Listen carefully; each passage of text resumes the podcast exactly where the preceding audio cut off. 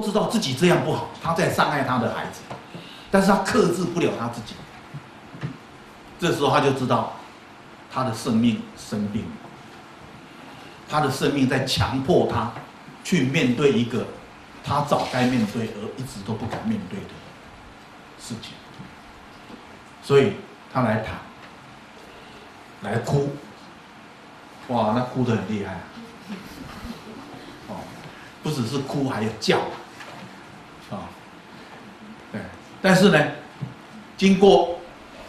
几次之后，他的生命就慢慢的稳定下来，他的情绪的压力慢慢的解除，他理智的力量，他后天学习的力量慢慢可以发挥作用。你们不相信？陈真理大学是学什么？你知道吗？他是心理学，他是心理学本科生，啊。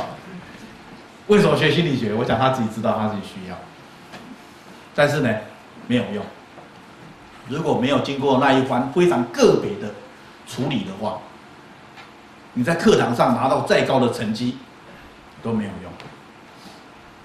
用。啊，那种生命个别的处理是非常的重要。那当你把这样的一个问题去面对的时候，有一个很重要的历程。是一定要做的，那个历程是什么？那历程就是脱离你的父母。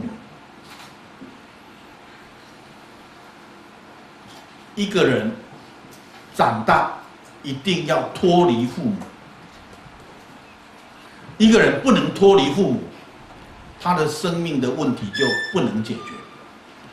脱离父母呢，有两个障碍，一个呢。是我们自己不想脱离，为什么？因为脱离父母变成我们自己要负责，脱离父母呢，变成我们不只不能再继续享用父母的奶水，所以很多人呢，他一直要跟父母牵扯在一起，那所以呢，一直很渴望父母，依赖父母，什么事都都先听父母的意见。那这个是没有脱离，但是呢，每天都在责备他们，每天都在怨恨他们，啊，已经结婚了，已经四五十岁了，五六十岁了，讲到什么事情，就是还是怪爸爸、怪妈妈，哦，常常呢就会觉得我爸爸妈妈呢，他们对我不好，给我的不够多，那这个也是没有脱离父母，所以。怨恨也是一种纠缠，他跟你把你跟父母的生命绑在一起，你可以永远不要长大。所以脱离父母，要我们愿意成为一个独立的、自主的人，我们要依靠自己的力量，我们要愿意去面对困难、挫折、失败跟错误。那我们才能够成成为一个长大的人。所以离开父母是很重要，不管父母多么好，父母多么有力量，你继续在他们身边，你的力量就长不出来。所以长大一定要离开父母。那脱离父母另外一个困难是什么？是父母不让你走。有没有父母不让孩子离开的？非常多啊，对，这个孩子呢，十五六岁，说爸爸妈妈我要去念这个寄宿学校，哎呀你还太小，啊你这出去哈，你女孩子在在外面住太危险，啊你不懂得交朋友，所以你还是在家里。大概二十几岁了，他开始交男朋友，哎呀你不会选男朋友，我帮你选。啊然后呢，跟这个家里面的儿子女儿都说：“你们长大了哈，呃，你们尽量去交女男女朋友没关系，但是呢，你们要住的房子我都帮你们准备好了，啊，一个在三楼，一个在四楼，然后反正你们结婚以后就住楼上。”哦，所以呢，很多时候啊，我们就要把儿子女儿呢，通通都拉在自己的身边。那有些时候呢，呃，父母亲说这个最近啊，好像有一个很好的东西很好用。那你们当儿女的呢，就跟爸爸妈妈讲啊，那个东西啊，没有真的那么好用啊。啊，父母就是说，你给我闭嘴。啊，我说好用就是好用，你就是要照我的意思。你三十岁了，四十岁了，你还是一样。所以呢，父母啊，他把他的价值观变成呢绝对的真理，也就是说，他们认为对的。你永远都要认为对，他们认为不可以的、不好的，你也要接受，不管你年纪多大。所以父母他强迫儿女按照他们的感觉，按照他们的思想来生活，那这个也代表父母不愿意让孩子长大。啊，那孩子会有自己的想法，还有会孩子会有自己的感受。从什么时候开始？从青少年啊，青春期，孩子就会有跟父母不一样的感受跟需求。那这个时候呢，就是很重要的时候。父母一定要尊重，允许孩子有他自己的感觉跟想法。但是父母呢，也不会放弃自己的。所以，亲子之间。要学习互相的尊重。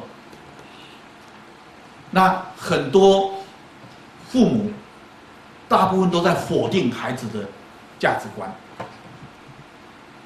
哦，否定他们的价值观，因为什么？因为他跟我们的价值观不一样，或者我们在批判他们的价值观，啊，批评他们的价值观。